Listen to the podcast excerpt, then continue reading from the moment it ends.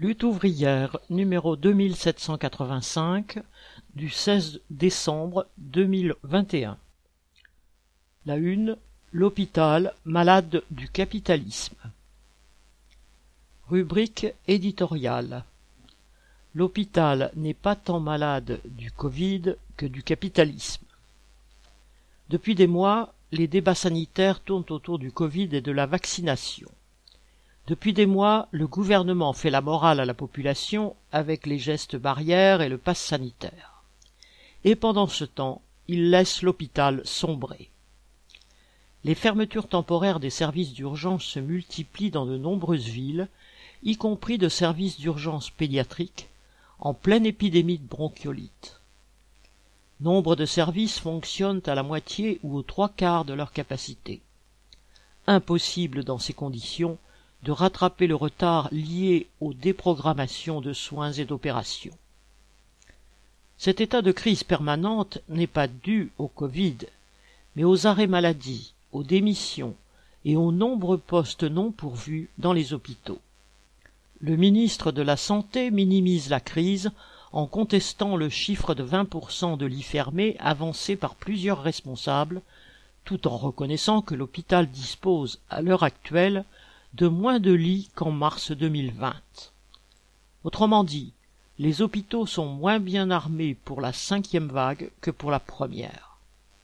Les responsables de la catastrophe sont donc au pouvoir, et ils ne sont pas à chercher du côté des non-vaccinés.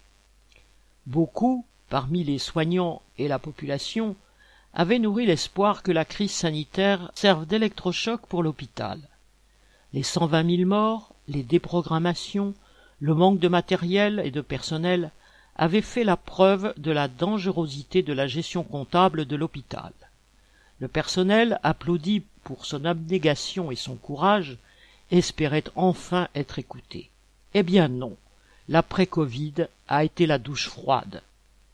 Le gouvernement prétend avoir beaucoup fait avec le Ségur de la santé, mais les primes versées n'ont été que du saupoudrage et elles n'ont pas stoppé l'hémorragie personnelle confrontée à des salaires trop bas et des conditions de travail toujours plus dures.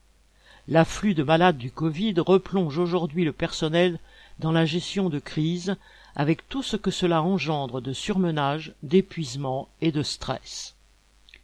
Pour justifier le manque de soignants, Véran se cache derrière le fait qu'il faut des années pour les former mais qu'il commence par les payer correctement pour qu'ils ne partent pas dans les cliniques privées ou vers la médecine libérale. Que Véran explique aussi pourquoi le nombre de places en école d'infirmiers n'a quasiment pas augmenté depuis deux ans et pourquoi le financement des formations internes à l'hôpital se fait encore au compte-gouttes. Qui peut croire qu'en deux ans il soit impossible de former les techniciens de laboratoire, les brancardiers ou les agents d'accueil qui manquent aussi? Des dizaines de milliers de jeunes galèrent avec entre petits boulots et chômage.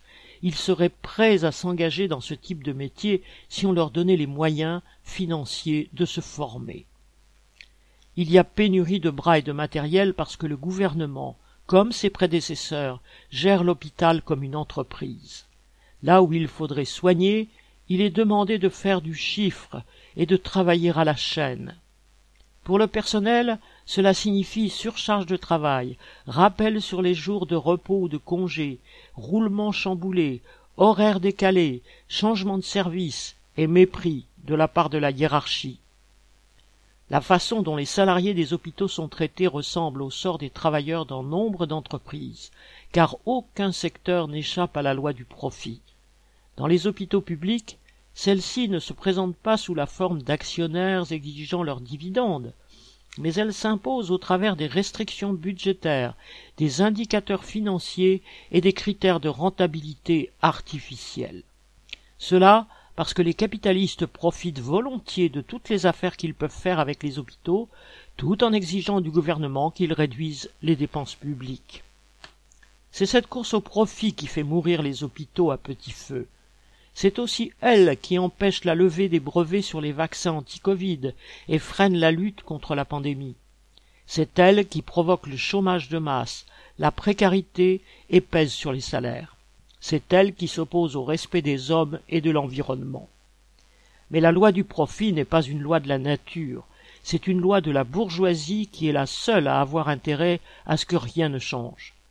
Quand, à travers des luttes, les travailleurs prendront conscience qu'ils ont la force d'imposer leurs propres lois et d'organiser la société pour qu'elle réponde à leurs besoins et aux intérêts de la majorité, la course au profit n'aura plus lieu d'être.